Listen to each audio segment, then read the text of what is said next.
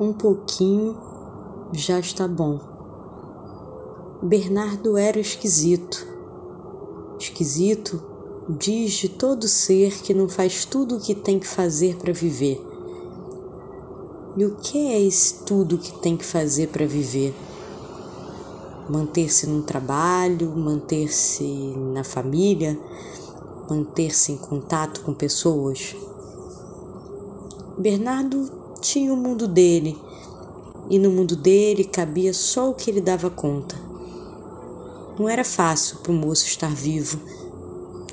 Tudo que um homem dito normal teria que manter, Bernardo não conseguia. Pareciam amarras. Sentia-se muitas vezes obrigado a cumprir compromissos, amarrado a estar em lugares, se relacionar com grupos. Bernardo ficava aliviado quando os eventos acabavam. Sentia isso no corpo. Engraçado esse negócio de corpo.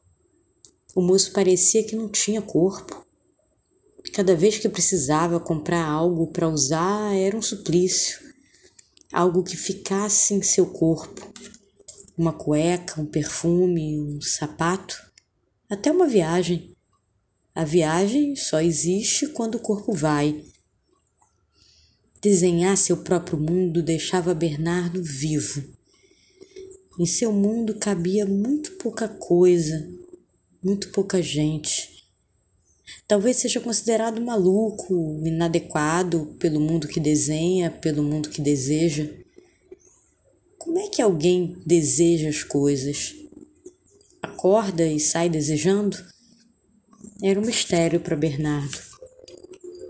Ele estranhava quando via pessoas saberem o que desejam na ponta da língua.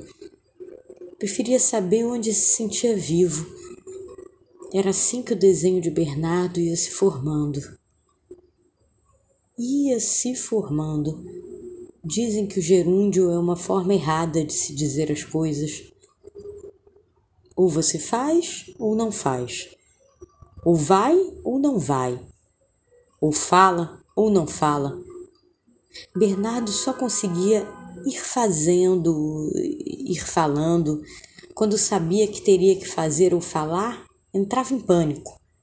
O gerúndio deixava as coisas mais macias, ia aos pouquinhos, e de pouquinho em pouquinho ia vivendo.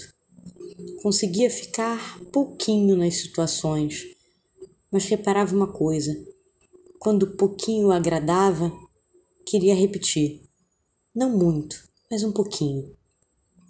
Bernardo, quando gostava de coisas, não gostava, ele adorava e quando percebia, se demorava horas falando do que gostava. Demorar-se já é uma conquista. Era uma forma de manter viva a cena que adorou. Recordar o que gostou era uma forma de se manter vivo. Uma coisa era certa: buscava nessas poucas cenas algum afeto, algum modo de se perfumar dele, como uma etiqueta sem afeto não dava para ir, fazer, falar. O afeto deixava Bernardo com menos amarras e mais amarrado na vida. O afeto dava lugar a Bernardo. Nele valia a pena ter corpo. Ali cabia caneta e papel para o seu desenho. Quando o afeto vinha, ele só falava uma palavra: presente.